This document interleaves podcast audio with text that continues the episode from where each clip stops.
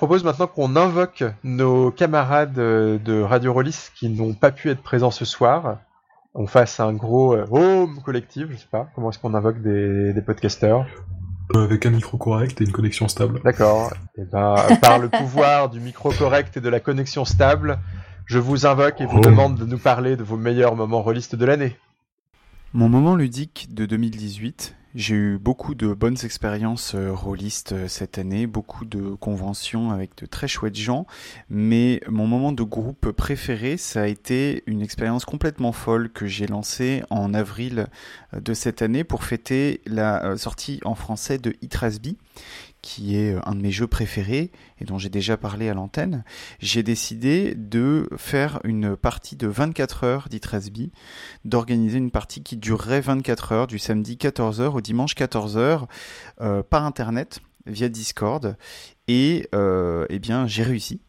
Euh, c'est ce qui s'est passé, c'est-à-dire qu'il y avait en tout une vingtaine de joueurs, un petit peu moins, et de joueuses, euh, qui se sont relayés tout au long de la journée euh, pour euh, vivre une journée dans, dans la vie de la, la cité d'Itras avec euh, des groupes très présents à un moment, qui s'en allaient, qui revenaient un peu plus tard euh, euh, le soir, le lendemain matin, des gens qui venaient juste pour 10 minutes et qui repartaient ensuite, et tout ça avec un seul MJ, c'est-à-dire moi-même. Alors je dois dire que c'était assez physiquement éprouvant, mais c'était vraiment une très très chouette expérience qui a vraiment testé les, les, limites du jeu et mes propres limites en matière d'improvisation, mais dans le bon sens et, euh, et vraiment, euh, voilà, vraiment un, très fort moment de, de, de, ma vie de rôliste que je suis euh, euh tout à fait euh, enclin à remettre l'année prochaine, mais peut-être pas tout seul comme MJ. Donc, s'il y en a qui veulent m'épauler, ce sera avec plaisir.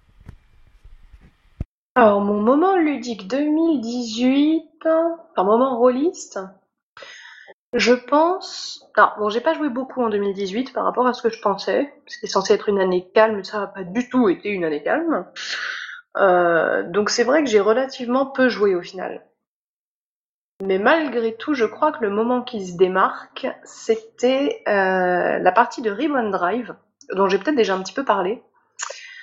Ribbon Drive, c'est un, un, petit jeu euh, qui se joue avec une playlist donc en fait, avant la partie, il faut préparer une playlist. Chaque joueur doit préparer une playlist sur une thématique et on va utiliser ces playlists en, background pendant toute la partie qui vont influencer du coup euh, l'ambiance des scènes, ce genre de choses. Euh, et où on incarne des personnages qui font un road trip. Ça, c'est la, proposition de base. C'est forcément des personnages qui font un road trip. Et alors, euh, on est parti on était trois. On est parti sur une proposition digne des grands films français. Hein. Donc c'était trois sexagénaires, grosso modo, qui faisaient un road trip sur la côte normande et bretonne après le décès d'un des leurs. Voilà, donc ambiance. Et ça a été vraiment une partie très très belle, très très forte, un très beau moment de poésie, avec euh, enfin vraiment des, des, scènes très jolies. Euh, on s'est on s'est un peu fait chialer les uns les autres. Et c'est assez rare de jouer des, euh, des sexagénaires, de jouer des personnes un peu vieilles, même dans un monde contemporain. Et on peut jouer un peu le, le, rôdeur à la retraite dans un monde de fantaisie, le vieux capitaine euh, qui en a vu euh, des vertes et des pas mûres dans l'espace. Mais c'est plus rare dans un contexte contemporain. Donc déjà c'était assez cool parce que c'était une agréable surprise pour moi d'être un peu désarçonné, de, de sortir de ma zone de confort euh, en termes de personnages. Et vraiment, c'était juste un, beau moment ludique, un beau moment de jeu de rôle entre nous. C'était une partie en ligne. Donc je vous le conseille vivement, Ribbon Drive, assez efficace. Est-ce qu'on est dans le fast-food à émotion? Je sais pas, mais en tout cas, je pense que ça, catalyse pas mal. La musique, ça aide, surtout quand on fait des playlists qu'on connaît pas les uns les autres, ça amène sur des terrains assez différents, mais qui peuvent s'enchaîner assez bien. Voilà. Donc c'était mon petit moment 2018. Je vous souhaite à tous de bonnes fêtes de fin d'année et joyeux Noël.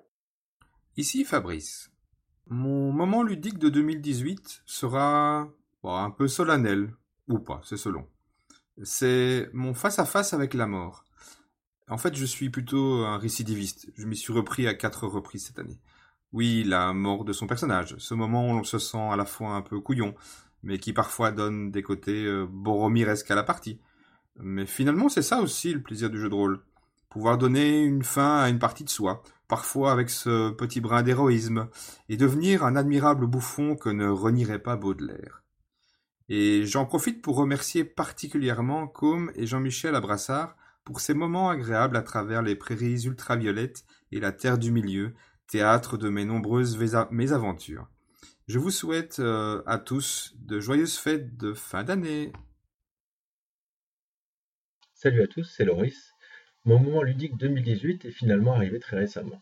Je pourrais bien sûr vous parler de ma première tentative de table ouverte sur Donjons et Dragons version 1974, mais au final, euh, la seconde partie aura lieu demain au moment où je vous parle, donc c'est un peu léger. Le moment ludique, c'est la partie d'initiation de mon neveu, de 8 ans, avec héros et dragons, en utilisant le célèbre château fort aux confins du pays, le mythique B2, vieux de presque 40 ans, soit 5 fois son âge. Accompagné de ma femme et de son père, mon neveu est allé aider le baron local pour éliminer la menace qui pèse sur les caravanes marchandes. Ils ont vidé quelques grottes obscures des kobolds qui y rôdaient en utilisant des stratagèmes bien vus, comme de boucher les failles naturelles servant de cheminée aux kobolds afin de les enfumer et de les forcer à sortir. C'est très très rigolo. Le moment ludique, c'est de voir s'allumer les étoiles dans les yeux de mon neveu, de l'entendre parler d'épée à deux mains en jouant avec ses Lego un peu après la partie, de voir que cet après-midi-là, le jeu de rôle l'a nettement plus enthousiasmé que sa console de jeux vidéo, et qu'il a franchement hâte de s'y remettre.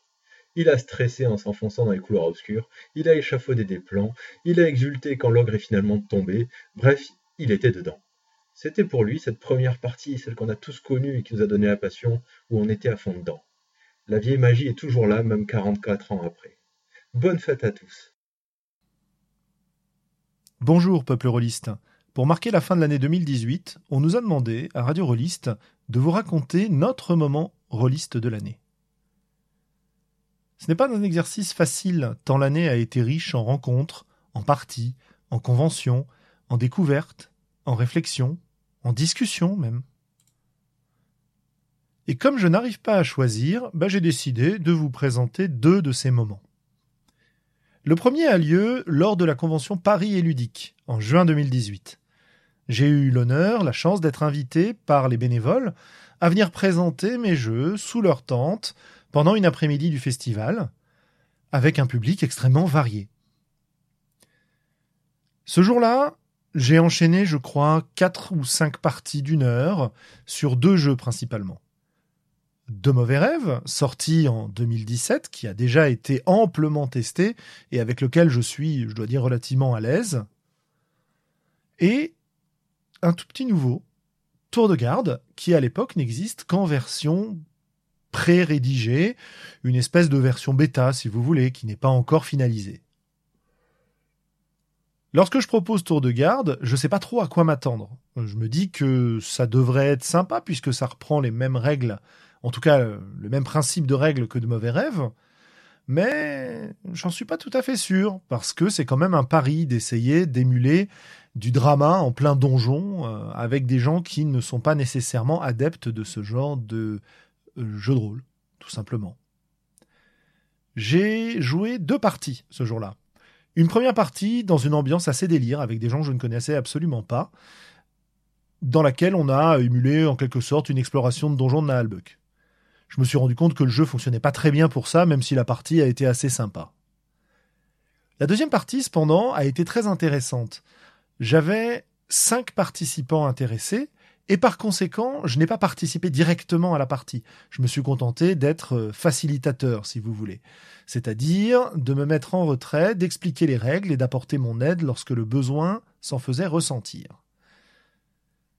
Parmi les joueurs, nous avions des gens que je connaissais, un petit clin d'œil à Clément, Axel et leurs acolytes, et puis deux autres joueurs qui n'avaient jamais pratiqué ce genre de jeu de rôle sans meneur de jeu, dont l'expérience du JDR, à vrai dire, était relativement limitée.